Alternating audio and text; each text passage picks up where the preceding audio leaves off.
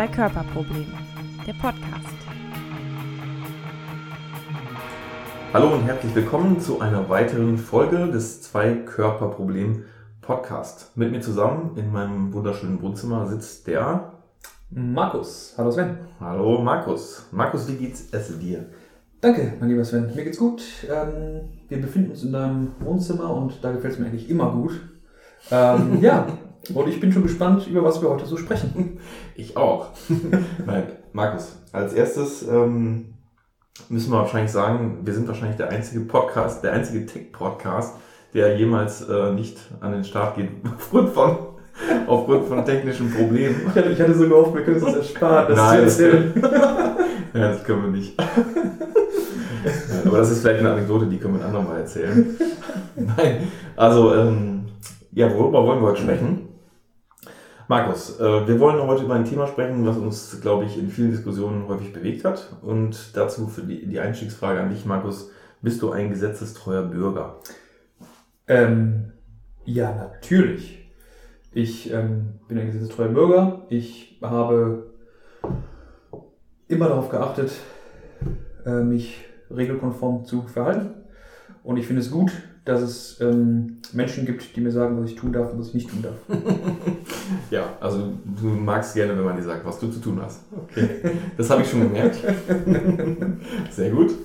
Nein, ganz im Ernst, wir möchten über Tech-Gesetze sprechen.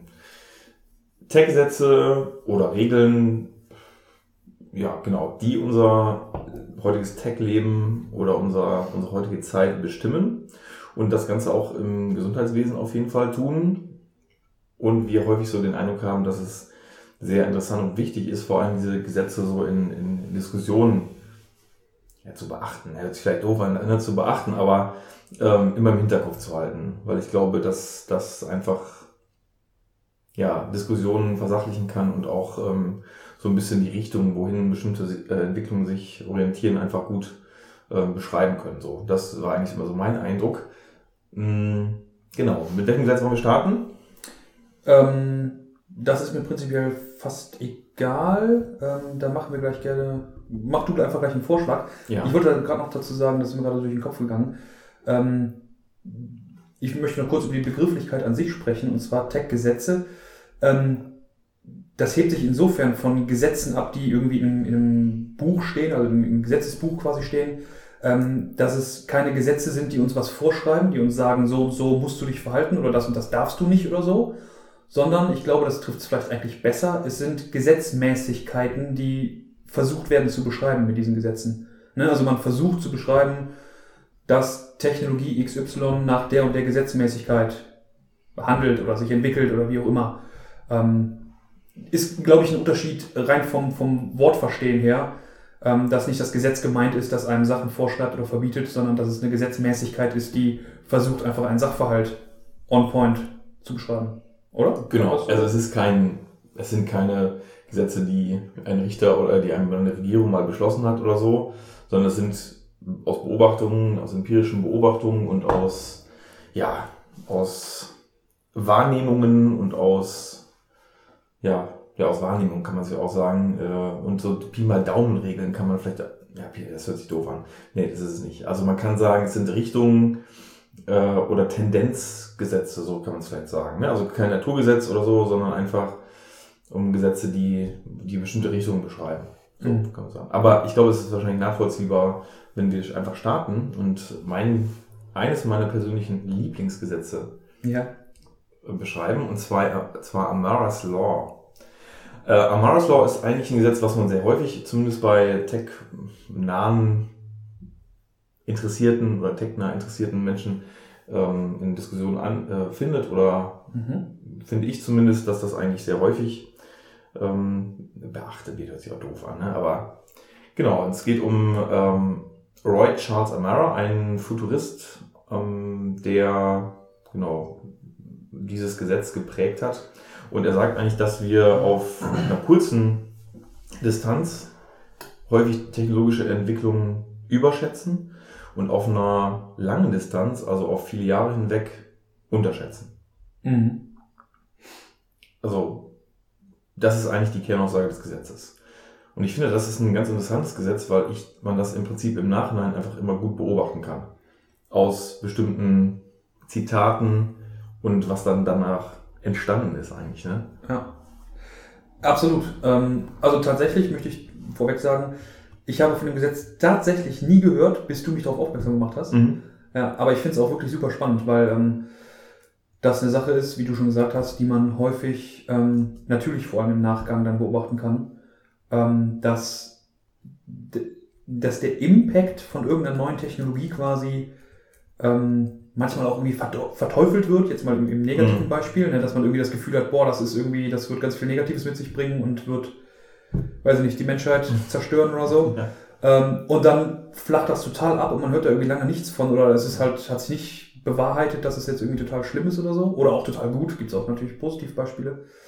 Ähm, aber dann auf lange Sicht hat die jeweilige Technologie dann doch so einen Impact auf uns alle irgendwie, dass das konnte man vorher wahrscheinlich gar nicht so absehen. Ne? Mhm. Ähm, ich weiß nicht, an was du da so denkst, aber das erste Beispiel, an das ich denken muss, wenn man über dieses Gesetz spricht, ist der Ausspruch von, wir haben über diesen Menschen schon mal gesprochen, wie hieß er nochmal? Du meinst wahrscheinlich Thomas Watson, den, Ja. den genau, Genau. von IBM. Ne? Also- Genau, das ist, glaube ich, der Mensch, der gesagt hat, ähm, ja, Computer, er wüsste gar nicht, warum jetzt alle irgendwie, warum das so ein spannendes Thema ist, weil irgendwie wahrscheinlich Mhm. haben irgendwann mal weltweit gibt es fünf Computer oder so, die, Ja, genau, genau. die irgendwie am Start sind und ähm, wozu braucht der Privatmensch einen Computer so ungefähr, Mhm. ne? Genau. Genau, ähm, genau, und der konnte quasi, ähm, äh, der hat total unterschätzt auf, auf eine lange Sicht, Mhm. ähm, was für einen Impact Computer haben werden. Ne? Mhm. Und das finde ich ist ein gutes Beispiel dafür. Ähm, weil klar, als Computer irgendwie auf den Markt kam, als neues Medium, ich war nicht dabei, deswegen kann ich das jetzt nur mutmaßen, aber da könnte ich mir vorstellen, dass es bestimmt auch Leute gab, die irgendwie dachten, boah, da passiert jetzt irgendwas ganz Schlimmes mit der Menschheit, weil es Mhm. einen Computer gibt. Mhm. Das wäre dann auf äh, Amaros Law gemünzt, wäre das quasi so, dass man es etwas über, überschätzt und, und Mhm. vielleicht in die positive oder negative Richtung sich da irgendwelche ähm, übertriebenen Szenarien ausmalt. Mhm. Aber auf lange Sicht, 20, 30, 40 Jahre später, da wo wir jetzt stehen, den Impact, den konnte keiner absehen, ne? was Computer letztendlich dann für uns bedeuten. Ähm, ist zumindest das Beispiel, an das ich halt immer denken muss bei Amaros Law. Auf jeden Fall, würde ich auch so sagen. Also es gibt da zwei Zitate, die das gut beschreiben, die man auch natürlich häufig in Vorträgen oder so hört. Also das ist einmal das von, von Thomas Watson. Ich denke, ne, dass äh, weltweit gibt es wahrscheinlich einen, einen Markt für fünf Computer oder so war das Zitat. Und dann gab es aber noch einen anderen, und zwar, da ging es, glaube ich, ähm, es gibt keinen Grund, so, warum jemand einen Computer jetzt in der häuslich, also bei sich zu Hause stehen haben sollte. Ne? Ja. Ken, Ken, Ken, weiß nicht, auf jeden Fall. Ja. Das war so ein ähnliches Zitat und das schlägt eigentlich genau in die Kerbe von Amara's Law. Ist aber eigentlich immer wieder zu finden, ne? Also auch beim autonomen Fahren zum Beispiel. Mhm. Ja, also wir, wir sprechen ja in diesem Podcast eigentlich von Gesundheit und, und Technologien und so.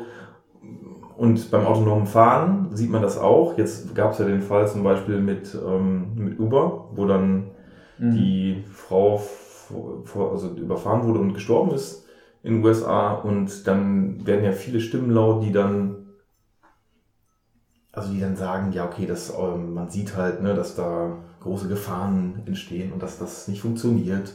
Ja. Genau, also diese ganzen Diskussionen sieht man ja häufig. Ne? Also hier Tesla, da ist es ja auch so, dass eigentlich bei jedem Unfall, es ist fast schon egal, was für ein Unfall das ist, wird Tesla, ge ja, gebasht hört sich vielleicht doof an, ne? aber Ja. wird im Prinzip das als Beispiel genommen, um zu sagen, dass die Technologie nicht funktioniert. Ja, ja, absolut. Ähm, da bin ich bei dir. Und ich glaube, dass das, also dazu fällt mir ein, trauer keiner Statistik, die du nicht selbst gefälscht hast.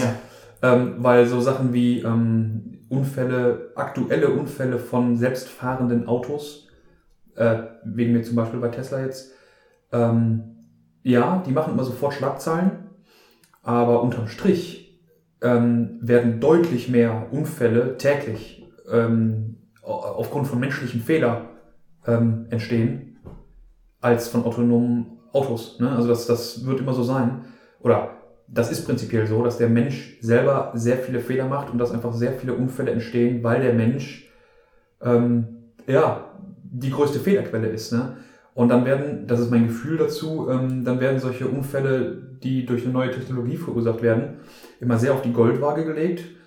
Ja, durchaus auch zu Recht, ne, klar. Ähm, aber das, ähm, das steht eigentlich in keinem Verhältnis zu den Unfällen, die halt sonst eh auch passieren, ne? Wenn man dem mal den Zahlen einfach ähm, glauben möchte.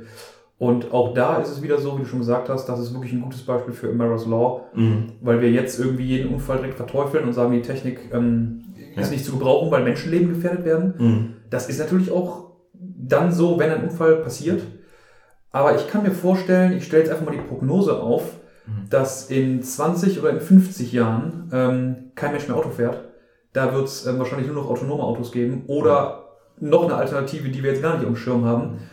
Und dann würde es so sein, wie wir jetzt ähm, ähm, zum Beispiel über Computer gesprochen haben, dass man dann zurückdenkt und sagt, ja gut, klar, es gab in der. Anfangsphase irgendwie ein paar Unfälle und das war natürlich tragisch, gar keine Frage. Nur jetzt in 50 Jahren kann sich wahrscheinlich kein Mensch mehr vorstellen, selber zu fahren. Also dann ist das Mhm. autonome Fahren einfach so ähm, in die Gesellschaft und in das alltägliche Leben integriert, so wie jetzt halt Computer, ne? Mhm. dass man, ähm, dass man diesen, diesen Effekt auf lange Sicht, ähm, den ja Amara's Law beschreibt, jetzt wahrscheinlich wirklich unterschätzt. Ne? Jetzt, jetzt guckt man sich jeden einzelnen Unfall an und so, aber wahrscheinlich ist es auf lange Sicht ähm, äh, the way to go. Und das Mhm. wird sich komplett in die Gesellschaft einfügen. Ähm, und ob dann Unfälle entstehen oder nicht, ja, das ist erstmal zweitrangig, weil es wird wahrscheinlich einfach ähm, komplett überhand nehmen, die ganze Technologie. Überhand. Sie werden uns unterjochen. Nein, äh, ich, bin da, ich bin absolut bei dir, wobei ich die Zahleinschätzung deutlich anders sehe. Aber im Grunde genommen hast du vollkommen recht. Also ich glaube, in Deutschland sind so knapp 3000 Verkehrstote im Jahr. Ne, weltweit über, ein, über eine Million, 1,23 oder sowas. Okay. Und überleg mal, 3000 Verkehrstote knapp in Deutschland. Ne? Und ganz im Ernst, würdest du dich in eine Boeing setzen, wenn du wüsstest, dass jeden Monat eine Boeing abstürzt über Deutschland?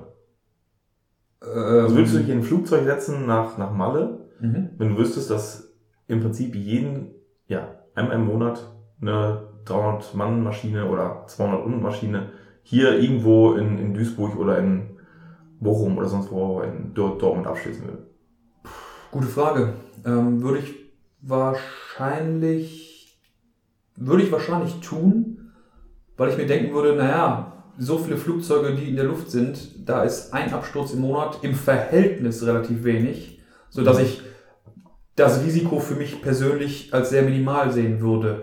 Aber, interessantes Beispiel, weil ich glaube, es gibt, die ist jetzt nur gefährliches Halbwissen, aber ich glaube, es gibt relativ wenig Flugzeugabstürze. Es gibt also deutlich mehr Ja. Autounfälle als Flugzeugabstürze. Darauf will ich hinaus. Ah, okay. Genau, also wenn du jetzt wissen, also das sind knapp 3000 Verkehrstote, also die sterben im Ja. Straßenverkehr.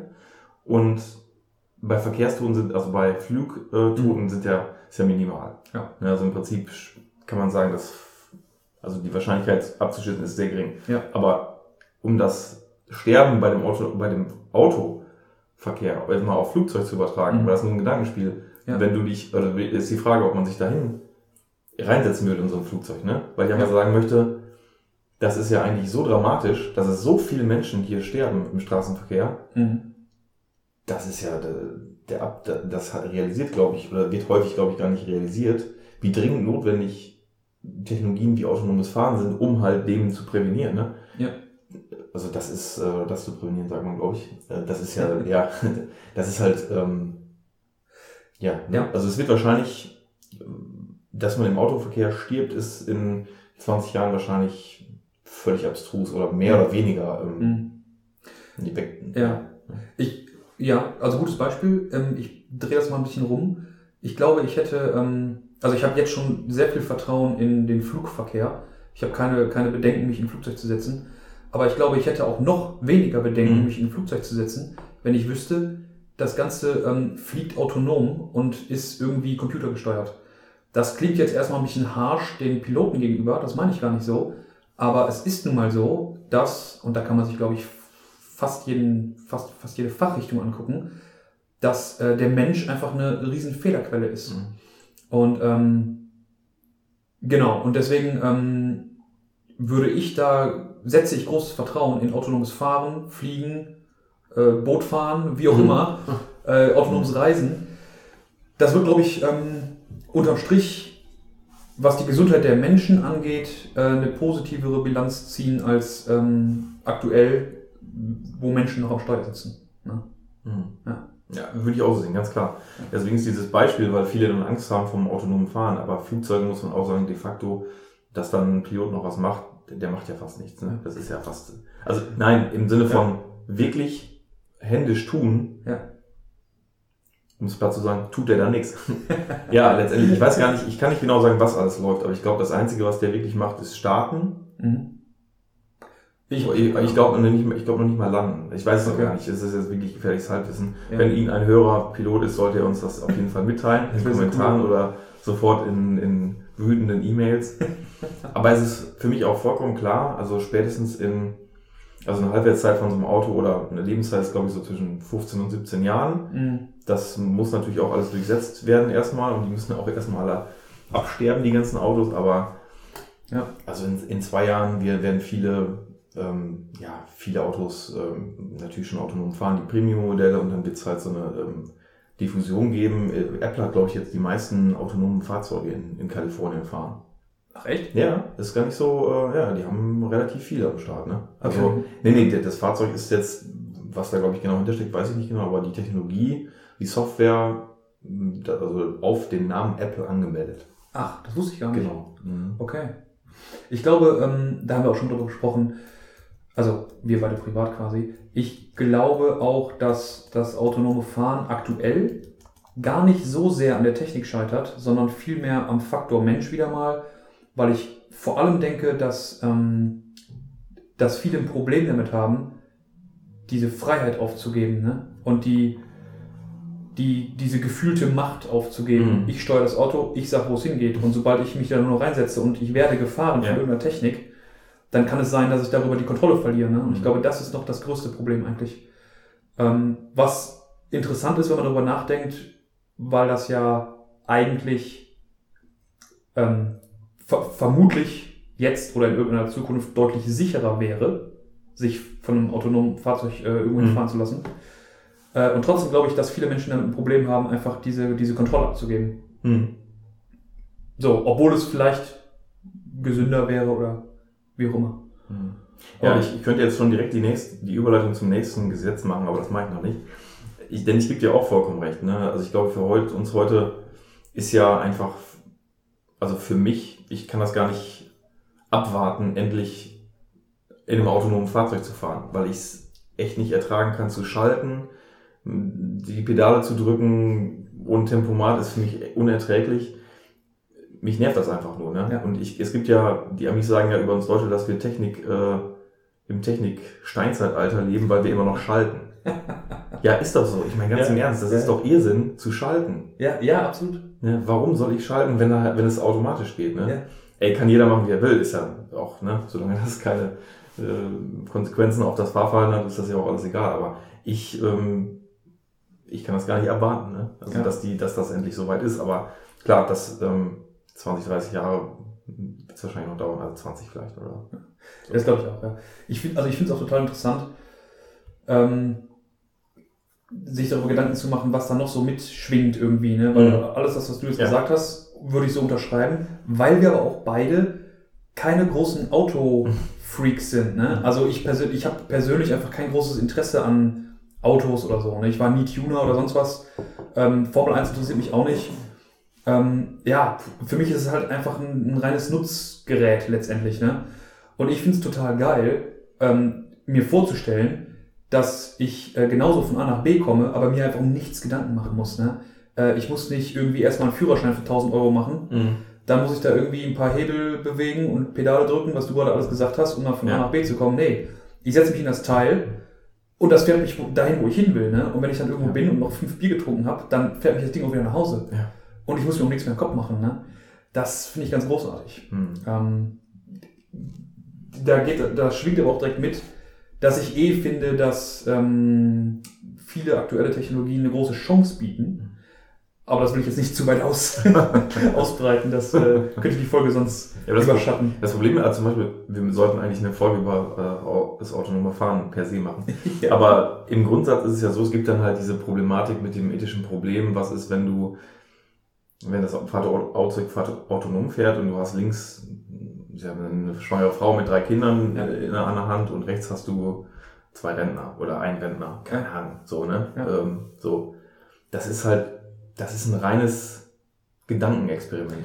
Das ist, hat nichts mit der Realität zu tun, in der wir leben. Ja. Wenngleich es natürlich ethische Probleme gibt, die ich absolut, die alle geklärt werden müssen, völlig klar. Aber gerade das ist halt einfach ein pures Text- äh, und Gedankenproblem, Ja. weil hat, hat dich dein Fahrlehrer auf dieses Problem vorbereitet? Ja, sag mir ehrlich, hat dein, hast du dieses Problem in deiner Fahrschule durchgemacht? Nein, wirst du nicht gemacht na- haben. natürlich nicht. Ja, weil es im Prinzip vollkommen, also es geht nicht. Ja. Also es wird niemals eine Order geben. Wenn du in einer Notsituation bist, musst du immer den Rentner umfahren, anstatt die, die Frau mit Kind. Ne? Das ist total absurd. Ne? Ja. Das geht gar nicht. Ne? Absolut. Ja. Und genau, ähm, ich kenne das Gedankenmodell auch, ich habe da auch schon mal was zu gelesen, dass es zum Beispiel an solchen Sachen, ja, nicht scheitert, aber dass da die Kritiker laut werden, wenn es um diese Thematik geht. Ähm, ist ja auch irgendwo nachvollziehbar, weil klar, ne, ich meine, du musst, wenn das Auto wirklich komplett autonom entscheiden soll, dann musst du dem sagen, Mhm. falls diese Situation eintrifft, Ja. entscheide dich. Ne? Mhm. Und du musst ihm sagen, wie es sich entscheiden soll, weil das wird die Maschine nicht tun, ne? Ja. von selbst. Deswegen kann ich das schon verstehen, dass man da irgendwie drüber nachdenkt. Ähm, nur unterm Strich, ne? Ob jetzt die Maschine fährt oder ein Mensch am Steuer sitzt, wahrscheinlich stirbt eh irgendwer. Mhm. Ne? Also klingt jetzt erstmal blöd, aber in diesem Gedankenexperiment, das ja auch immer so, so sehr dramatisch dargestellt wird, ne? du musst links oder rechts und Mhm. wen überfährst du jetzt oder so, ne? naja, so mal ehrlich, ähm, ob da jetzt ein Mensch am Steuer sitzt oder nicht, irgendwer stirbt. So, ne, ja. Ja gut, aber das ist natürlich schon eine ethische Frage. Ne? Ob, also, Ja. Klar, aber es ist ein, es ist ein reines Gedankenproblem. Ja, Ne? richtig, richtig. Also- Und du, ganz ehrlich, wenn ich da am Steuer sitze, ne, Mhm. und das ist, eine, das ist ja eine Situation, wo du dich irgendwie in Sekundenbruchteilen entscheiden musst, ne, da könnte ich dir jetzt nicht sagen, wenn ich platt fahre. Ne? Mhm. Also, da wird sich ja auch der Mensch, der am Steuer sitzt, nicht in einem Bruchteil einer Sekunde ethisch korrekt entscheiden. Wenn es überhaupt Genau. eine ethisch korrekte Entscheidung gibt in diesem Fall. Genau, das kann man nicht trainieren. Also du kannst Genau. halt, ne? das ist halt, ähm, das ist ein, Genau. deswegen ist es ein reines Gedankenproblem. Ja, genau. Und ich glaube, dann, das ist wahrscheinlich bei jeder Technologie schwierig, wenn man da versucht, mit Maßstäben zu arbeiten, die über das, über das Menschliche hinausgehen. Mhm. Weil, auf den Punkt sind wir gerade gekommen, ähm, die Situation kann man nicht korrekt entscheiden. Ja. Und das kann kein Mensch von außen betrachtet korrekt entscheiden und sowieso nicht der Mensch, der in der Situation steckt. Mhm. Aber jetzt wird quasi die Messlatte so hochgelegt, dass eine Maschine das richtig entscheiden können müsste. Und das ist, wie du schon gesagt hast, fernab unserer Realität. Ne? Das wird nicht möglich sein, glaube ich. Ja, aber ich glaube, Software, von rein von der Software her muss man sich über solche Sachen natürlich Ja. intensiv Gedanken machen und klar, das wird auch, wird auch alles passieren. Es wird viele Unfälle noch geben mit autonomen Ja. Fahrzeugen. Ne? Das, wir sind ja immer noch bei Gesundheit. Es wird viele Un- Unfälle geben, vollkommen klar. Das ist einfach so.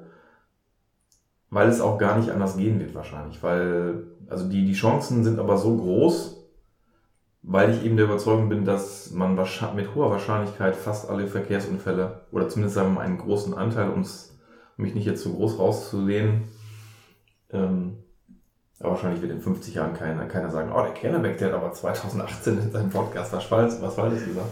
Nee, aber ganz im Ernst, ich glaube, dass ein sehr großer Anteil, wenn nicht, also der überwiegende an, an, die überwiegende Anzahl der Fälle wahrscheinlich vermieden werden kann, insbesondere Todesfälle ähm, im Verkehrswesen und deswegen ist vollkommen klar, dass diese Technologie heute zu hoch eingeschätzt wird. Heute. Mhm. Ne? Also wird eigentlich erwartet, dass es perfekt ist heute und deswegen wird jeder Verkehrstote und jeder Unfall, jeder Zwischenfall sehr auf die Goldwaage gelegt und sehr medial auch ausgeschlachtet und natürlich auch zu Recht kritisiert, klar, aber auf lange Sicht gesehen, Ja. da sind wir wieder bei Amara's Law. Absolut. Und du hast eben schon gesagt, du könntest direkt in, die, in das nächste Gesetz anschließen. Ja. Ähm, das übergehe ich. Und, gut, danke. Und Okay. äh, nee, weil, weil mir Ja. selber gerade brandheiß Ja. eingefallen ist, dass man da sehr gut auf die ähm, drei, ja, sagen wir mal, Regeln von Douglas Adams kommen kann. Die meinte ich. Ah, guck mal, ja, das, ist- das ist ja praktisch. ähm, ja, ich, Ja. ich nehme es jetzt vorweg, ich erzähle einfach. Ähm, genau, weil wir sprechen drüber, ne, wie Mhm. wir über diese Technologien denken. Jetzt in dem Fall haben wir uns am autonomen, am autonomen Fahren aufgehangen. Das könnte aber auch jede andere Technologie sein, über die wir hier diskutieren.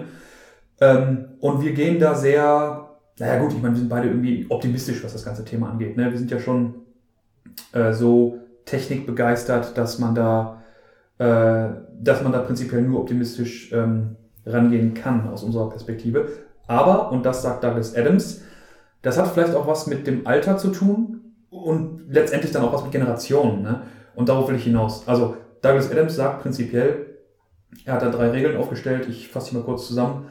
Ähm, die erste Regel sagt, dass ähm, alles, was es in der Welt gibt, wenn du geboren wirst, kommt dir halt total normal vor und ist für dich ein ganz natürlicher Teil der Welt.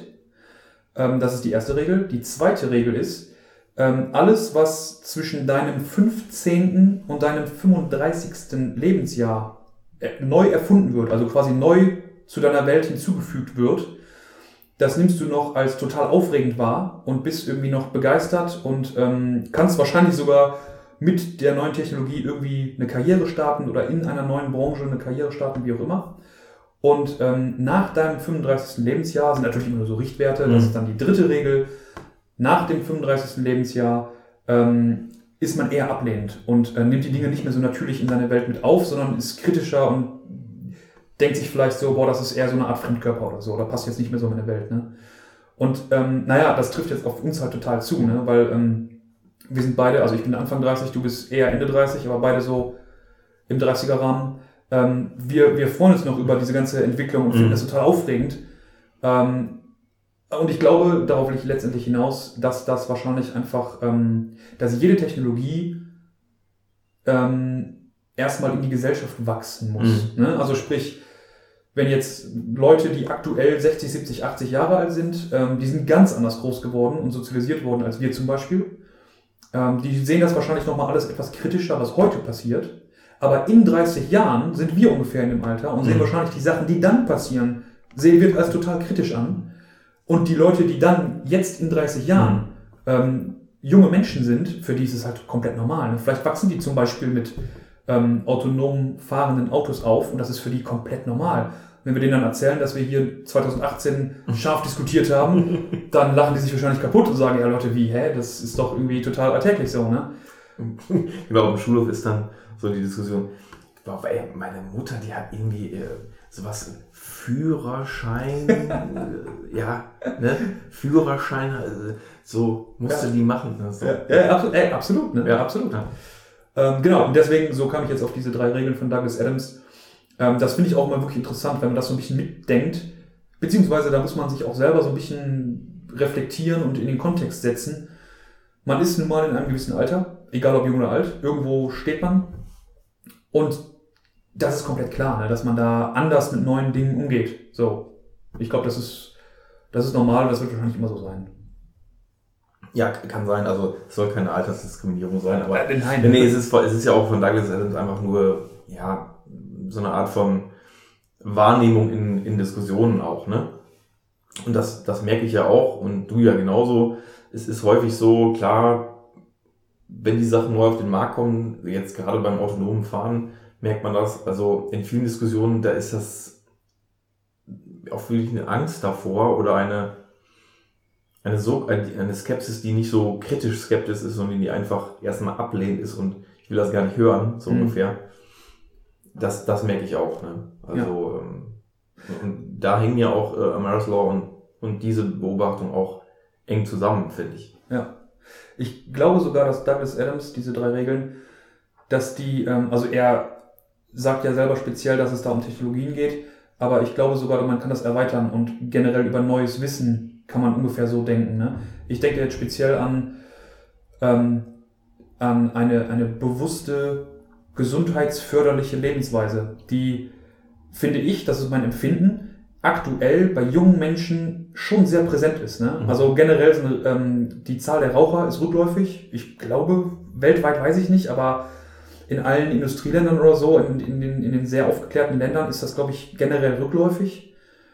Ähm, und das ist ja eine, eine Art von Gesundheitsaufklärung, da ist einfach neues Wissen, ne? was sich auch erstmal über die Jahrzehnte in den Generationen festigen muss. Ne? Also ich meine, Mhm. in den, weiß ich nicht, 40er, 50er Jahren war es total schick zu rauchen. Dann war irgendwann klar, naja, das ist gesundheitsschädlich und ähm, dann haben aber trotzdem super viele Leute irgendwie weitergeraucht. Und jetzt fangen aber immer weniger junge Leute überhaupt an zu rauchen, weil das Wissen sich dann erstmal setzen muss vielleicht oder so. Ne? Und ich glaube, dass das ähm, wahrscheinlich ein natürlicher Weg ist, der bei der Akzeptanz von Technologien greift. Da haben wir gerade drüber gesprochen. Aber wahrscheinlich auch generell bei einfach neuem Wissen. Ähm, genau, beispielsweise halt bei, bei einer gesunden Lebensführung. Mhm. Ja, klar, es ist, also dabei muss man natürlich sagen, klar, Rauchen steigt halt, prozent, äh, sinkt prozentual, aber andere Dinge kommen natürlich hinzu. Ja, also es Ja. ist aber vollkommen, ja, genau. Also klar, ne, Mhm. klar, ähm, äh, der Mensch wird wahrscheinlich nie zu 100% gesund leben. Das wäre vielleicht auch langweilig.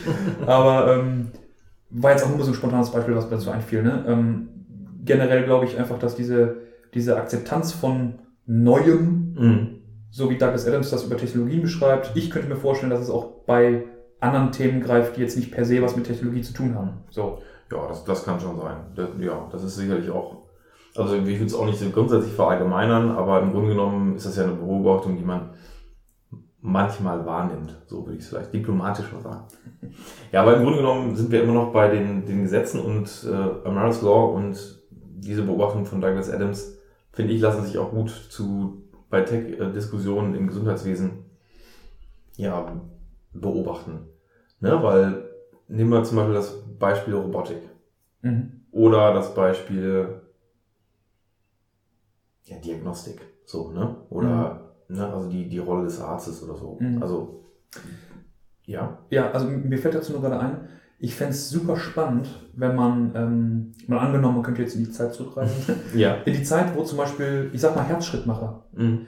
als die entwickelt wurden, ähm, da gab es bestimmt auch, rate ich jetzt mal, ne, ja, habe ich nichts zu gelesen, könnte ich mir aber vorstellen, dass es da am Anfang auch vielleicht Probleme gab oder mal missglückte Eingriffe, Operationen, wie auch immer. Mhm.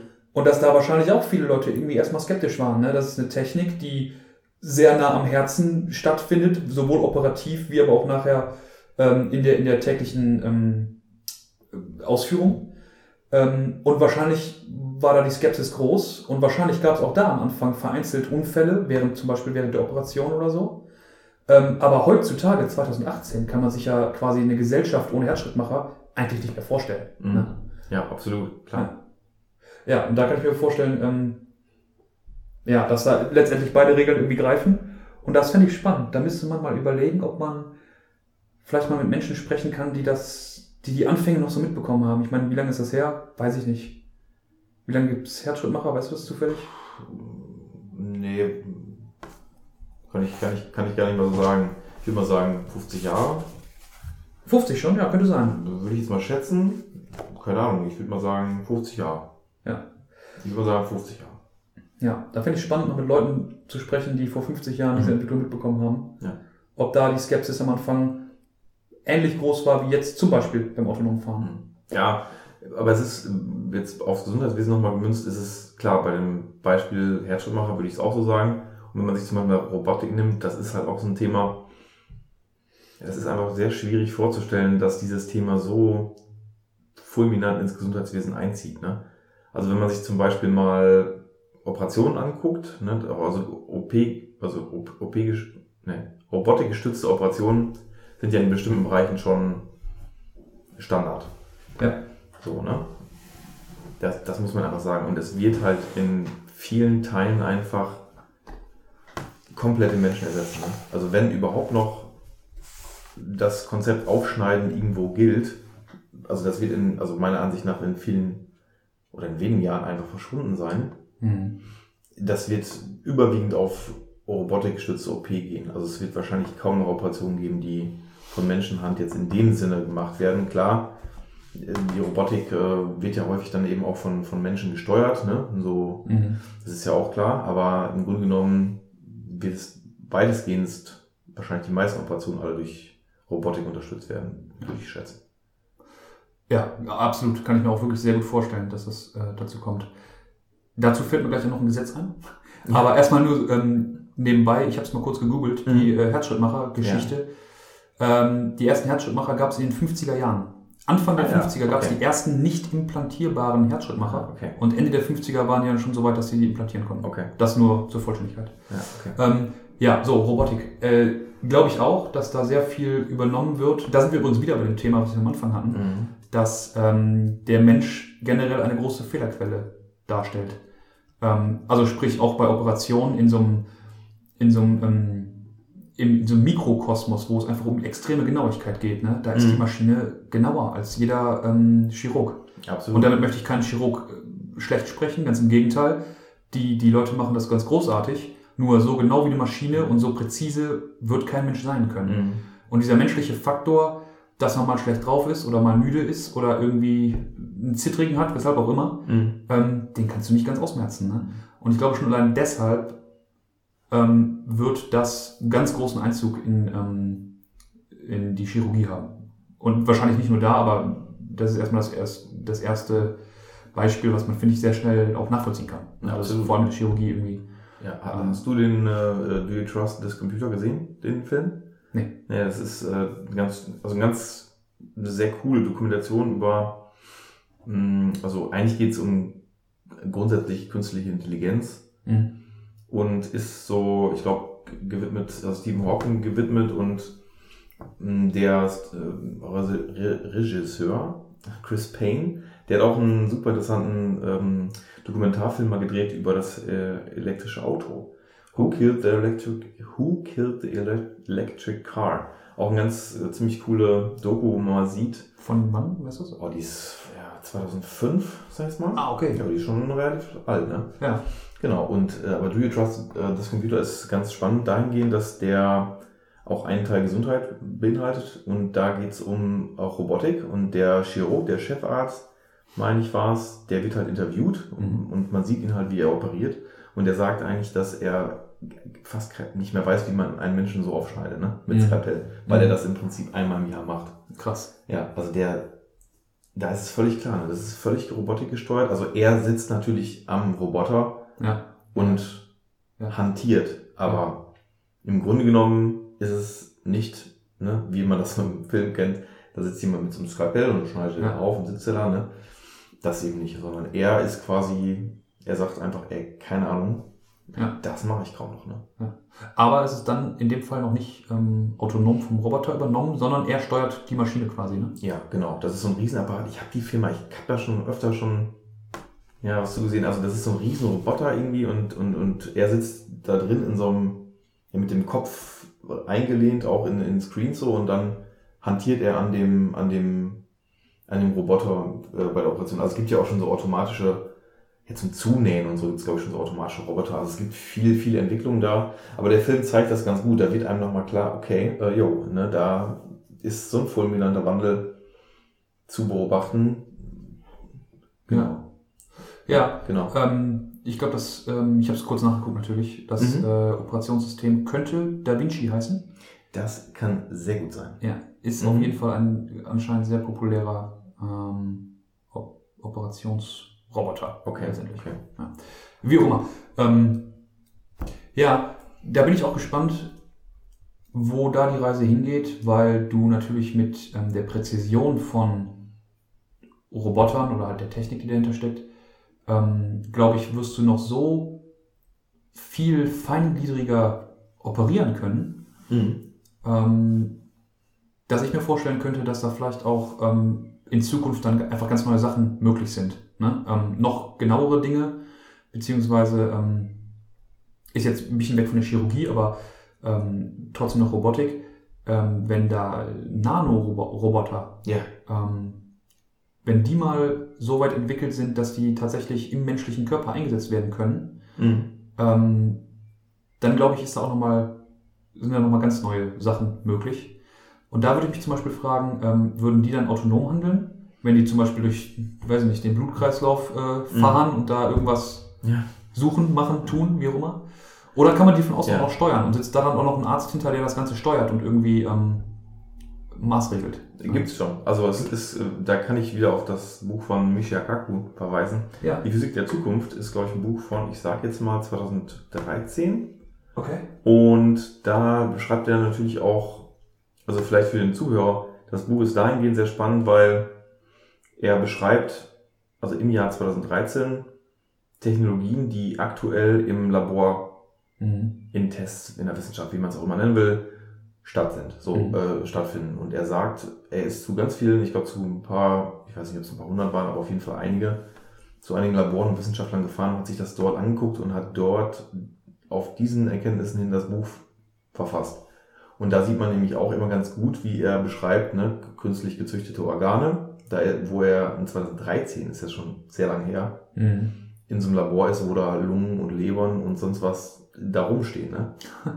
Und das meine ich, ne? Heute ist es, also wenn man heute jemandem sagt, okay, in, dass man eine Lunge oder was auch immer für ein Organ züchtet und dann einbaut, Mhm. das ist fast nicht vorstellbar, aber Ja. ist mit hoher Wahrscheinlichkeit nach ähm, die Zukunft. Aber zu deiner Frage zurückzukommen, Ja. ja, er spricht auch von äh, Technologien im Nanobereich und sagt auch da, dass da schon einiges an Forschung und an, an Möglichkeiten da sind, halt Roboter von außen zu steuern, die dann im Prinzip im Körper Operationen durchführen oder die halt extern gesteuert Mhm. das tun, ne? Ja, Ja. genau.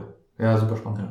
Äh, ganz aktuell dazu habe ich vor wenigen Tagen gelesen, dass der Trend ähm, sogar dahin geht, dass man, glaube ich, mit Stammzellen nicht Organe außerhalb des Körpers nachzüchtet, sondern das irgendwie so managen möchte, dass letztendlich über, ich glaube, Stammzellen ähm, die Organe im Körper direkt am richtigen Ort neu wachsen. Ähm, Okay. Ist das letzte, was ich gelesen habe dazu. Okay.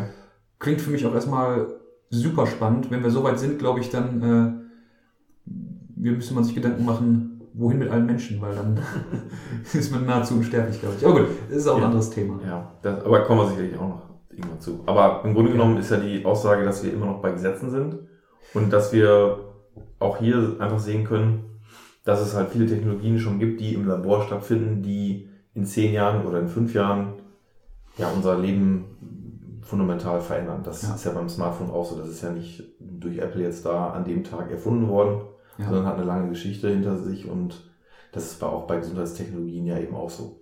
Klar. Und deswegen greift da eben Morris Law und die Beobachtung von Douglas Adams eben sehr häufig. Ja. So, ne? Ich habe auch eben noch, ähm, genau, als, ich, als wir über den Operateur gesprochen haben, da hatte ich ja gefragt, ob der ähm, dieser ob, dieses Operationssystem Da Vinci, Ja. wie es ja heißt, äh, ob das autonom handelt oder noch vom Chirurgen bedient wird. ja. Und das habe ich unter anderem deshalb gefragt, weil, und ich komme jetzt zu den nächsten Regeln, Sven, ähm, weil ähm, es ja auch von dem bekannten Science-Fiction-Autor Asimov Gesetze zu Robotern gibt. Oh ja. Und ähm, das wird dann nochmal ganz spannend, wenn es ums Gesundheitswesen geht, wo quasi mehr oder weniger direkt ein menschliches Leben von einem Roboter abhängt. Ne? Mhm. Also wenn wir jetzt an so Operationen denken, ähm, wenn der Roboter jetzt nicht mehr von einem Chirurg gesteuert wird, sondern wirklich komplett autonom handelt, dann liegt es quasi in der Macht von diesem System, so wie es jetzt in der Macht des Chirurgen liegt, ob der Mensch auf der Trage lebend den OP-Saal verlässt oder nicht. Ne? Das, Mhm. ist, das ist einfach so. Und ähm, da hat ja Asimov, ähm, der, ähm, soweit ich weiß, schon in den 50ern äh, bahnbrechende Science-Fiction-Bücher geschrieben hat und da so ein bisschen auch als Vorreiter gilt oder so ein bisschen als Vater der Science-Fiction, soweit ich weiß. Ähm, der hat da mal Gesetze zu aufgestellt. Ähm, ich weiß nicht, ob die als Robotergesetze oder so gelten, aber letztendlich hat er Gesetze aufgestellt, nach denen Roboter handeln müssten, seiner Meinung nach. Und ähm, ich ähm, gebe die mal ganz grob wieder. Ähm, das sind erstmal drei Gesetze. Und zwar ist das erste, ähm, dass ein Roboter kein menschliches Wesen verletzen darf oder durch Untätigkeit ähm, einen Menschen quasi ähm, in Gefahr bringen darf. Ähm, das zweite Gesetz ist, dass ein Roboter den Befehlen gehorchen muss, die er von Menschen bekommt. Es sei denn, dieser Befehl würde mit Regel 1 kollidieren. Äh, und Regel 3 ist, dass ähm, ein Roboter seine eigene Existenz beschützen muss und soll, solange dieser Schutz nicht mit Regel 1 oder 2 kollidiert. Ähm, unterm Strich finde ich, klingt das immer danach, dass ähm, Roboter möglichst eigenständig handeln sollen, aber immer unter den, unter den Anordnungen quasi bleibt, die der Mensch ihm gibt. Mhm. Ähm, was auch aus jetziger, Sinn, äh, aus jetziger Sicht total Sinn macht, natürlich, klar. Ähm, und da, da sind wir auch wieder beim OP-Roboter. Natürlich hat er das Ziel oder sollte er das Ziel haben, äh, Menschen zu heilen, Menschen zu helfen und eben nicht weiter irgendwie zu verletzen oder in Gefahr zu bringen. Ähm, da finde ich, wird es ganz spannend, wenn man ähm, irgendwann die Kombination, über, über die Kombination nachdenkt von Robotik und künstlicher Intelligenz. Mhm. Weil da kommen wir dann an den Punkt, ähm, inwieweit Roboter wirklich, wirklich eigenständig Entscheidungen treffen ne? und nach welchen Maßgaben. Letztendlich im Moment laufen irgendwelche Algorithmen ab, nach denen die Entscheidungen treffen. Ähm, ja, und wenn das mal, wenn da mal eine andere Technik irgendwie etabliert ist, dann wird es, glaube ich, nochmal ganz spannend, weil dann, und jetzt komme ich ganz zurück von unserem Gespräch, äh, spielt auch die Ethik eine große Rolle. Mhm. Und dann musst du ja einem Roboter erstmal beibringen, was ist ethisch korrekt und was nicht. Ich meine, die Regeln von Asimov sind natürlich aus menschlicher Sicht die ethisch korrekten, aber bring das mal einem Roboter bei. Mhm. Weil ich glaube, da wird es nochmal irgendwie ganz, ganz spannend. Ja, klar, das ist ja das Problem an Algorithmen grundsätzlich, ne? dass man halt irgendwie verstehen muss, warum die so handeln, wie sie handeln oder entscheiden, wie sie entscheiden. Und klar, Algorithmen und künstliche Intelligenz ist gleichbedeutend mit Robotik und infolgedessen müssen einfach auch äh, Roboter letztendlich natürlich so programmiert sein und nachvollziehbar programmiert sein, dass sie eben ethischen, von uns definierten ethischen Grundregeln oder Maßstäben Mhm. gehorchen. Äh, Gehorchen hört sich auch so, Ja, ja. ne, wie, wie man einen Hund sagt, er soll gehorchen, aber sie müssen so handeln, entscheiden, dass wir wissen, warum und dass sie natürlich in keinster Weise irgendwo benachteiligen. Die Asimovschen Gesetze sind natürlich erstmal auf das Bild des Roboters vor, ich glaube, die sind jetzt, ich sag's mal, aus den 50ern oder so, ne, die, die Gesetze. Und die sind natürlich auf diesem Bild entstanden eines so ein dicker silberner Roboter, der irgendwo durch so ein Raumschiff läuft. Ne? ja. Im Grunde genommen ist Robotik ja heute gleichbedeutend mit künstlicher Intelligenz und deswegen gibt es ja nicht nur jetzt mechanische Handlungen, die, Ja, ja. die Schaden anrichten. Ne? Dass, sag ich mal, jetzt mal bei einer Operation der Roboter auf einmal einen falschen Stich setzt und dann jemand stirbt, Klar. sondern auch bestimmte Entscheidungen trifft, äh, ne? die, sag ich mal, ja, wie das autonome Fahrzeug, ne? eine falsche Entscheidung trifft oder so. Ne? Ja. ja, absolut. Ne? Ja, du, da driften wir jetzt aber auch sowieso in eine generelle Diskussion über künstliche Intelligenz ab. Ja.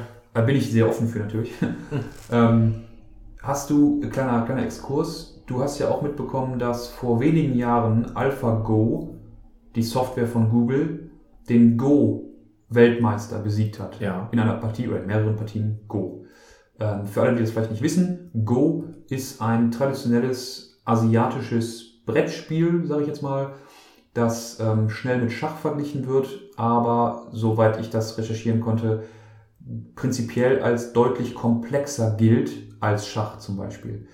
Ähm, Weil es letztendlich ein größeres Spielfeld ist mit mehr Möglichkeiten und da muss man vor allem in einer längeren Partie mehr im Blick haben und ähm, ja, dann, das, das nimmt dann mit der Zeit komplexere Strukturen an, als eine Partie Schach es kann, weil bei Schach sind die Spielfiguren und auch das Spielfeld begrenzt auf eine in Anführungsstrichen relativ kleine Zahl. Und bei Go ist das alles einfach etwas größer und weitreichender. So, lange Rede, kurzer Sinn. Was ich eigentlich erzählen möchte, diese, diese Software AlphaGo hat damals äh, gegen den aktuellen Weltmeister gespielt, der ja ein, ein asiatischer Mensch, der die seit Jahrzehnten Go spielt und da irgendwie als, als Großmeister zählt. Äh, und er hat in diesen Partien ähm, die Software AlphaGo einen Spielzug getätigt, wo die Zuschauer und diese, ich meine, da gab es auch irgendwelche Leute, die das Ganze natürlich analysiert haben, die auch Mhm. sehr viel Ahnung von Go haben, die in dem Moment meinten, dieser Zug macht keinen Sinn. Sie können nicht nachvollziehen, warum die Software jetzt diesen Zug macht.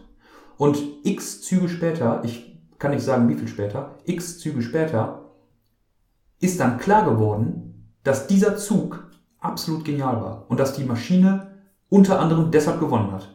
Und dann haben sich nachher alle Leute an den Kopf gepackt äh, und, und halt gedacht, so, jo, das, das, das hatten wir alle nicht auf dem Schirm. Noch niemand hat diese Art von Zug gesehen, diese Mhm. Art von Taktik.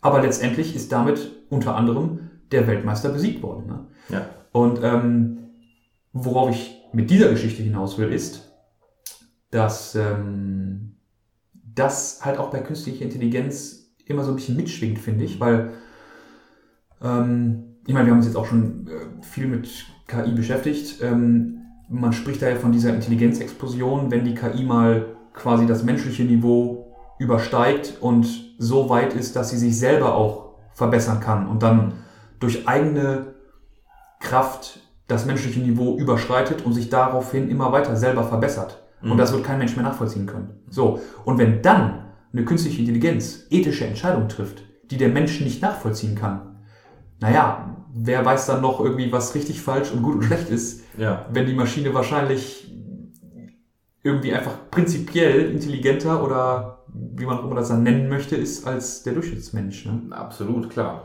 Ich meine, es gibt heute, gab heute auch schon vor ein paar Monaten gab es eine, da, es gibt ja schon Ansätze von sich selbst so reproduzierenden Algorithmen oder Mhm. neuronalen Netzwerken, die aber noch so ja, ich- klein oder so noch nicht in dem Ausmaß da sind, wie, wie man das eigentlich ja will. Man will ja Mhm. quasi selbst lernende Systeme haben, die sich gegebenenfalls selber was beibringen können. Ne? Mhm. Aber äh, klar, du hast vollkommen recht, das ist heute ja auch schon so. Es gibt Algorithmen, die einfach, ja, die so entscheiden, dass man nicht nachvollziehen kann, warum ist das so gewesen. Mhm. Zum Beispiel gab es auch den, ähm, den Chatbot bei, bei Twitter. Das war auch eine ganz interessante Geschichte, weil ähm, das war doch so, dass dieser, der Chatbot halt sehr lange, der war online Mhm. und nach einer gewissen Zeit durch die Kommentare hat dieser Chatbot eben, ja, also das waren, ich weiß nicht, was er gesagt hat, nochmal, das war irgendwas von Microsoft war auf jeden Fall dieser Chatbot und ich glaube, es waren rassistische, genau, es waren rassistische Äußerungen, ähm, der dieser, die dieser Chatbot eben von sich gegeben hat, nachdem er auf Basis von Kommentaren und Interaktion mit Usern gelernt hat. Okay. Genau, und dann hat man den wieder vom Netz genommen. Genau, und ja, hat dann gesagt, okay, das, das geht halt so nicht, ne? Ja. Ganz genau. Und das ist halt häufig so, ich meine, man will ja auch in der, ähm, man will Algorithmen und künstliche Intelligenz, wo, wo man nachvollziehen kann, warum wie entschieden wird. Ja. Ne? Und ich meine, im, im Gerichtswesen, klar, das ist auch ein anderer Bereich, über den wir nicht so intensiv hier diskutieren können, aber im, gerade im Rechtswesen ist künstliche Intelligenz ein, eines der großen Themen Mhm. und insbesondere natürlich auch bei der, ja, bei der Rechtsfindung. Mhm. Ja, und da ist die Frage, ne, ob Menschen mit anderer Hautfarbe oder mit was auch immer für Merkmalen, die irgendwie anders sind oder wenn es das gibt, anders, ja, dann eben anders entscheiden. Ne? Ja. Zu Ungunsten von Minderheiten, wem auch immer. Ne? Und Ja. das ist natürlich die große Gefahr. Ne? Mhm. Da fällt mir zu ein, wir könnten mal einen Juristen ansprechen, ob wir mal eine Folge darüber machen. Das wäre hochspannend. Wäre dann wahrscheinlich nicht mehr so viel, so nah am Gesundheitswesen, aber als Exkurs stelle ich mir das Mhm. extrem spannend vor. Oh, gut, Ja, ist- absolut, absolut. Sprechen wir auch drüber. Finde ich auch, ne? Ja. Aber ich glaube, wir sind, also die, die Robotergesetze, klar, die, die sind halt sehr starr, habe ich ja vorhin schon gesagt, aber Mhm. im Grunde genommen nach wie vor sind sie aktuell und sie werden auch wahrscheinlich immer aktuell bleiben, wenngleich sie sich immer wieder ein bisschen Ja. wandeln, präzisieren und natürlich hier auch sehr redu reduziert dargestellt sind. Aber klar. Klar, ja, ja, klar. Aber dann Ähm, kommen wir wieder zu Science-Fiction-Literatur. ich, ich bin ja vollkommen bei dir. Ähm, bei also Science-Fiction-Literatur und die Betrachtung der Zukunft aus der Literatur ist ganz essentiell auch zum Nachdenken und zum Diskutieren über die Zeit, ne? Ja. Finde ich. Also, wenn man mal zum Beispiel sich diese Sachen allein anguckt mit den äh, Robotergesetzen oder zum Beispiel, wir haben da schon mal darüber gesprochen, über das Buch von Jules Verne, Mhm. Ne? Das, das, also für den Leser, der es nicht kennt, ähm, Paris im 20. Jahrhundert ist von Jules Verne geschrieben worden und ist irgendwann nach, ich glaube, 100 und Jahren in ihm im Tresor gefunden worden. Und damals hat man Jules Verne gesagt, nee, komm, äh, Jules, ne? lass mal lieber, das passt nicht in dein Portfolio, ähm, lass das mal lieber im Safe. Ja, ja. Und das ist das äh, Lustige gewesen, dass man wirklich nach 100, ich glaube sogar 150 Jahren knapp, korrigiert mich, wenn es falsch ist, dieses Werk gefunden hat. Ich glaube von einem Neffen oder so. Okay. So, und äh, in diesem Buch, das ist ganz interessant, steht halt eben drin, wie er sich Paris im 20. Jahrhundert vorstellt. Mhm. Da sind dann Lampen ne, und Fahr auch Fahrzeuge mit, ich glaube, mit Gas oder dann halt eben mit Benzin oder so. So, und in, in der Science-Fiction-Literatur findet man natürlich immer wieder die Anhangspunkte der Zukunft oder der dann eben der, wie man in der Vergangenheit auch Dinge betrachtet hat. Ne? Ja. Siehe 1984, ne? Absolut. Äh, ich meine, du weißt, ich bin sowieso ein großer Science-Fiction-Fan. Ähm, und ich habe mir da aktuell noch Gedanken zu gemacht. Ich glaube, eine gesunde Betrachtung des Themas ist folgende. Wir leben quasi in der Science-Fiction von gestern. Warum sollte nicht unsere Science-Fiction morgen Realität sein? Mhm. Ne? Und wenn man da, so gehe ich da zumindest dran, wenn man da so drüber nachdenkt, dann kann man, dann kann man davon ausgehen, dass nicht alles passieren wird, was man aktuell in der Science Fiction lesen kann. Man kann aber auch prinzipiell erstmal nichts ausschließen.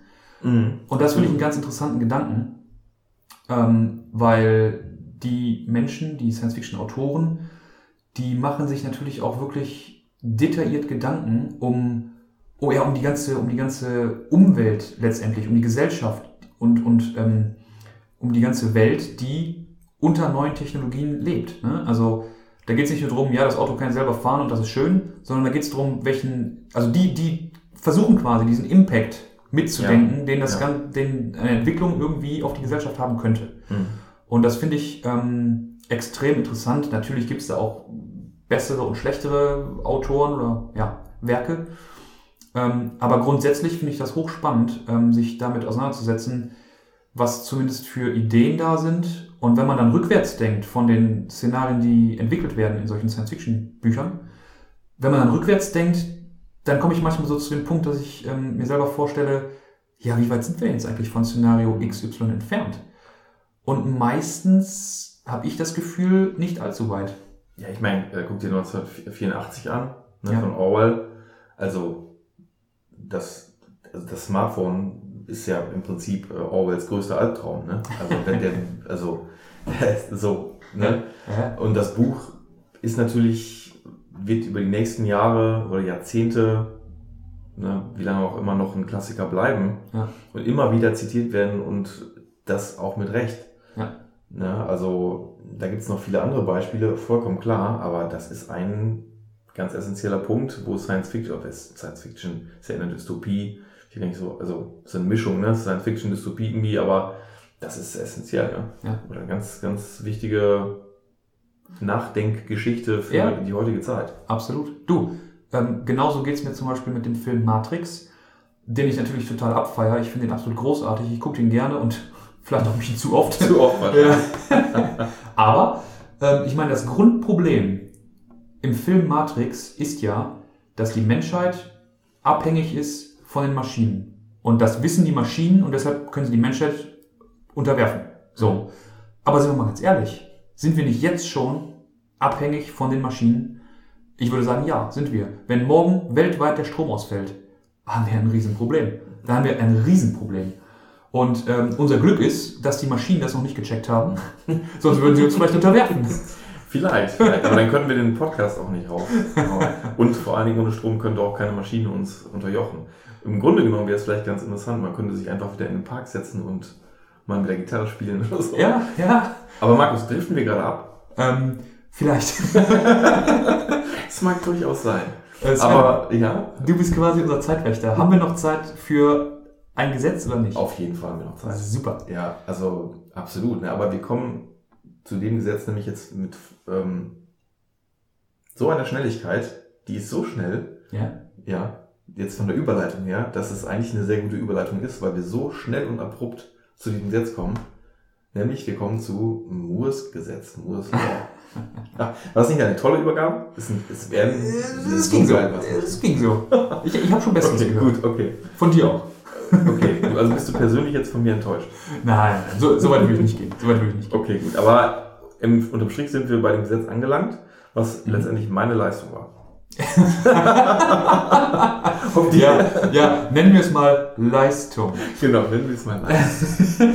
ja. Du, klar, äh, Moores Gesetz darf in so einer Diskussion nicht fehlen. Ähm, meiner Meinung nach vielleicht auch das populärste Gesetz. Mhm. Zumindest hatte ich, bevor wir uns ähm, ein bisschen eingelesen haben, auch, war das für mich das präsenteste. Ähm, wobei das ja auch bei jedem anders ist. Ne? Das finde ich auch ganz Ja, interessant. absolut. Ich meine, du hast mir auch viele neue Gesetze gezeigt. Vielleicht konnte ich dir auch irgendwas zeigen. Ähm, und so geht jeder anders in so eine Diskussion mit, einem anderen- mit einer anderen Grundlage. Ja. Für mich war immer irgendwie klar, dass das Mursche Gesetz irgendwie ähm, ja, das bekannteste ist. Aber ist auch nur meine, mein, meine, mein persönlicher Eindruck dazu. Ähm, Ja, würde ich auch so sehen, absolut. Ja. Also Ja. ganz, also ja. Ja, finde ich tatsächlich auch ähm, ein gutes, also ein interessantes Gesetz. Ich finde es gar nicht so sehr weitreichend, weil es letztendlich nur eine Entwicklung von Technologie beschreibt. Aber vielleicht erzählst du uns mal kurz genau, worum es da geht.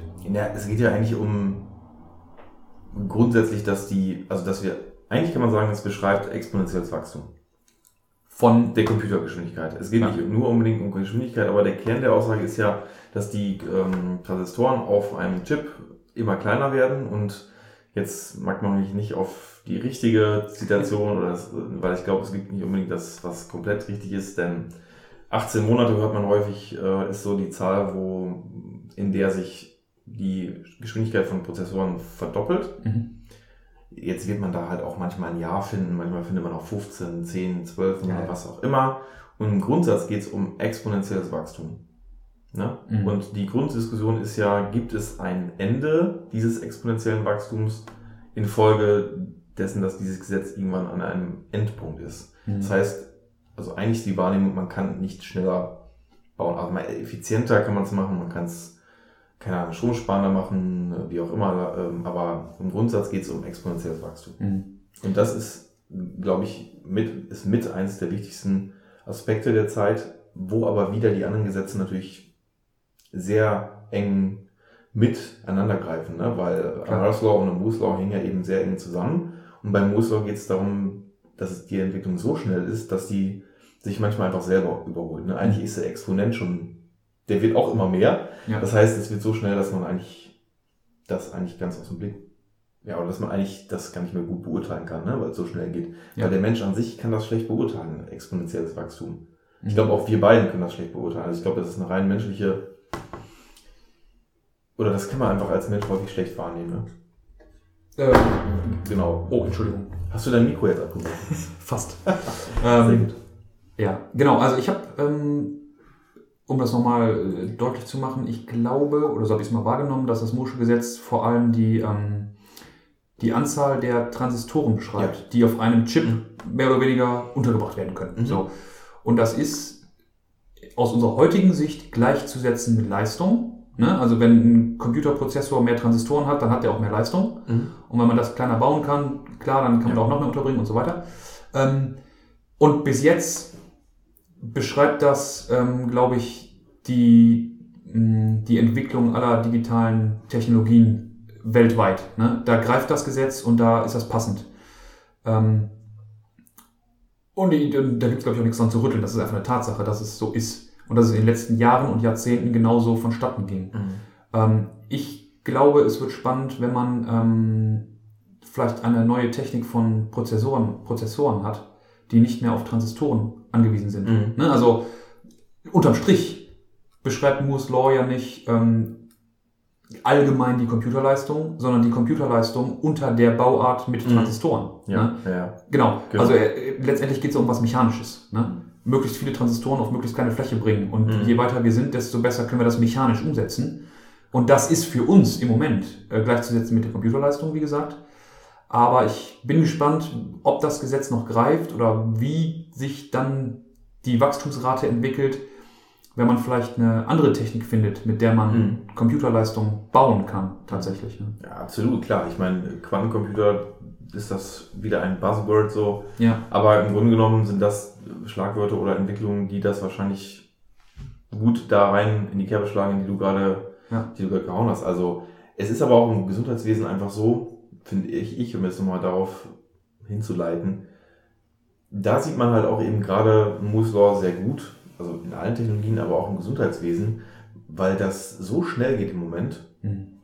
was in Laboren oder in, in Softwareentwicklern in, oder bei Softwareentwicklern abgeht, das ist so schnell und da, dass es viele Leute, glaube ich, einfach überholt. Und deswegen, ja, ich glaube, da ist wieder Amara's Law dann halt dabei, ne? dass man eigentlich, man sieht was, ne, eine Technologie, zum Beispiel, zum Beispiel äh, Chatbots ist so ein Thema. Ne? Mhm. Da hast du dich, glaube ich, bist du noch nicht so, oder ist nicht so dein Thema gewesen, glaube ich, ne? Ich habe mich Ja. noch nicht tief, tiefergehend damit Ja, beschäftigt. okay, also bei, bei Chatbot geht es ja eigentlich darum, dass äh, zum Beispiel Ada, Ada ist eine App, die das eigentlich, oder eins der bekanntesten, Mhm. oder einer der bekanntesten Chatbots in dem Bereich, die quasi durch textuelle Eingaben Mhm. auf Diagnosen hinweist, auf die Wahrscheinlichkeit von Diagnosen. Mhm. Ne, ist ein Conversational User Interface, also wie bei WhatsApp ein Messenger und du schreibst rein, keine Ahnung, ich habe Kopfschmerzen. Und Mhm. dann liest er deinen Text und versteht durch Sprachverständnis, ähm, was du dort geschrieben hast und, und durch einen Dialog, wie der Arzt es auch machen würde, wann Mhm. sind die Schmerzen aufgetreten, wie lange sind die schon da, wo sind die genau, werden Wahrscheinlichkeiten für Diagnosen gestellt. Und da ist es so, dass ich glaube, viele Ärzte natürlich auch das sehr, sehr kritisch beleuchten, weil sie, ne, weil sie im Prinzip ja auch das tun, was der Arzt eigentlich tun soll. Ne? Ja, klar. Genau, und ich glaube, da ist es ganz, das wird, ist die absolute Zukunft und ist das klassische User Interface, was bei allen diagnostischen Prozessen wahrscheinlich Mhm. ja, der Standard sein wird. Ne? Bestimmt, ja. Ganz bestimmt. Und das ist künstliche Intelligenz und eben aufgrund der, der Schnelligkeit, wie, wie diese Technologien weiterentwickelt werden, wird das halt irgendwie die diagnostische, oder wird die diagnostische Präzision bei diesen Geräten sehr, sehr fulminant, ja, Mhm. ansteigen. Ja, definitiv. Ich könnte mir vorstellen, ich schmeiß mal so eine Hypothese in den Raum. Ja. Mit dem exponentiellen Wachstum von ähm, Rechenleistung steigt ungefähr auch die menschliche Skepsis. Das kann gut sein.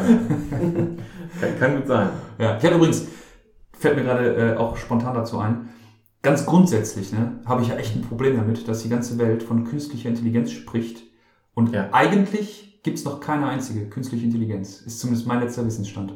Ja, es ist ja nur ein, ein, ein künstliche Intelligenz ist ja ein Begriff, der ein Überbegriff ist für maschinelle Lernverfahren. Äh, richtig. Das ist ja kein. Ja, richtig. Ne? Aber richtig, aber ähm, soweit ich das nachgelesen habe, war es nicht sogar bei Bostrom so? Nick Bostrom, schwedischer Philosoph, super Buch. Äh, es heißt, wie heißt es denn? Superintelligence. Ja, heißt genau. Ähm, ich glaube, da schreibt er das auch, dass ähm, solange wir noch irgendwelche Algorithmen durchlaufen lassen ne, und quasi immer nur prüfen, ist das, ist das, ist das, ist das und wenn dann, wenn Mhm. das, dann so und so, dann ist das ja noch kein, keine Intelligenz per se, ne? kein ähm, wirklich eigenständiges Denken und eigenständiges Urteil fällen, sondern letztendlich Optionen durchgehen, bis eine greift. Ähm, ist jetzt auch zu weitreichend, ich wollte es nur zwischenwerfen, dass ich das, ich persönlich habe das bei solchen Diskussionen immer im Hinterkopf, dass die Menschheit, glaube ich, noch äh, erst noch erfahren muss, was eine wirkliche künstliche Intelligenz ist. Ja, ich glaube, heute, also heute ist das, das Verständnis von dem, was künstliche Ja. Intelligenz ist, ist halt eben ein, der Oberbegriff für maschinelle Lernverfahren, insbesondere neuronale Netzwerke. Und dabei ist es eben so, dass das Wort, also Kognitionsforscher können ja nicht mehr definieren, was Intelligenz ist. Ja, Ne? Wir können Sein nicht definieren, wir können Intelligenz nicht definieren, wir können ja noch nicht mal Ich, das Ich oder ne, bestimmte Ja. Dinge definieren. Das, ne, da Ja. beißen sich Philosophen seit Jahrzehnten, Jahrhunderten die, die Zähne aus. Ja. Was ist Sein? Ne? Was ist Zeit, Markus? Was ist Zeit? ja, so, da geht's nämlich los. Also, und das ist genauso ein Begriff wie Intelligenz. Ne? Also, aber Ja. ich weiß, was du, worauf du hinaus willst, klar. Ja, genau. Ich, du hast natürlich komplett recht. Ähm, ich formuliere es mal um. Ähm, bis jetzt ist es so, dass wir immer nur eine KI, bleiben wir mal bei dem Begriff, entwerfen für ein Problem. Ne? Das heißt, wir haben jetzt irgendwie eine Software, die kann super gut Go spielen. Oder eine Software, die, ein Chatbot zum Ja. Beispiel, der medizinisch irgendwie super gut drauf ist, ne? der da irgendwie echt kompetent ist. Aber sag mal dem Chatbot, er soll Go spielen oder andersrum. Das Ja. funktioniert nicht. Ne? Mhm. Ähm, ja, aber wir schweifen ab. Nee, das ist ja, ist ja vollkommen richtig. Ist ja im Ja. Gesundheitswesen auch so. Ja, ja. Ne? Es ist ähm, für eine bestimmte Problemstellung ist die Technologie Mhm.